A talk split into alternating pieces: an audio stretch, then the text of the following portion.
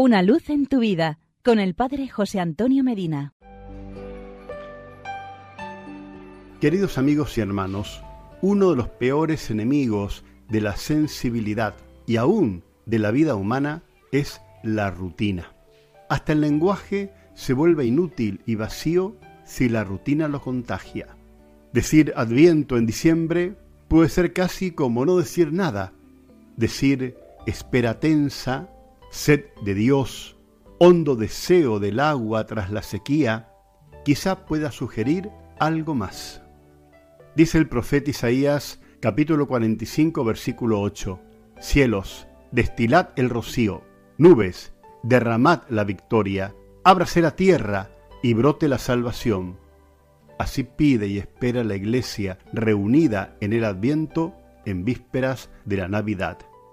Al mismo tiempo de la venida de Cristo en las fiestas del nacimiento, se levantan los creyentes a la espera de su venida última como Salvador definitivo y remate final de la historia del hombre sobre la tierra.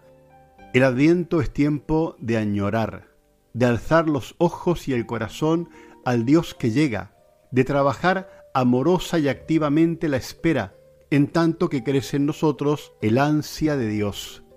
Es tiempo de decirle con las urgentes palabras del Salmo 36, Oh Dios, tú eres mi Dios, por ti madrugo, mi garganta tiene sed de ti, mi carne tiene ansia de ti, como tierra reseca, agotada, sin agua.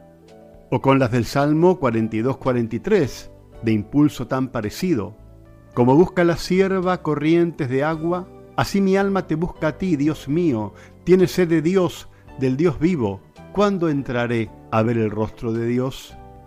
Buscar a Dios, esperarlo en el adviento, no es solo trabajo con resultados a largo plazo, para más allá de la vida y de la historia.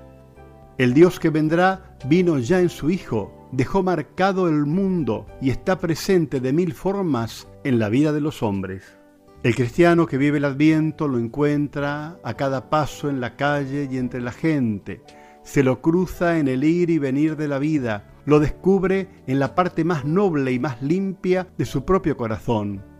El Dios que vendrá puso ya su tienda entre nosotros y está esperándonos en la tienda del hombre. He aquí la hermosa paradoja del adviento, que es la paradoja de nuestra propia fe. Esperamos con ansia lo que ya poseemos. Buscamos a Dios y clamamos a Él desde lo más hondo, cuando sabemos cierto que está, que está ya por siempre, y más aún en su Hijo, hecho vida, que late entre nosotros. Observar el adviento nos transforma, nos enseña a vivir en paradoja, nos libera para atesorar el gozo de la primera venida de Cristo, mientras al mismo tiempo hacemos duelo porque Él no ha regresado todavía. Vivamos con fe la paradoja del adviento, la celebración del principio y a la vez la celebración del final. Ven, Señor Jesús. Hasta aquí llegamos por hoy. Será hasta nuestro próximo encuentro. Que Dios te bendiga y la Virgen Santa te proteja. Amén. Una luz en tu vida con el Padre José Antonio Medina.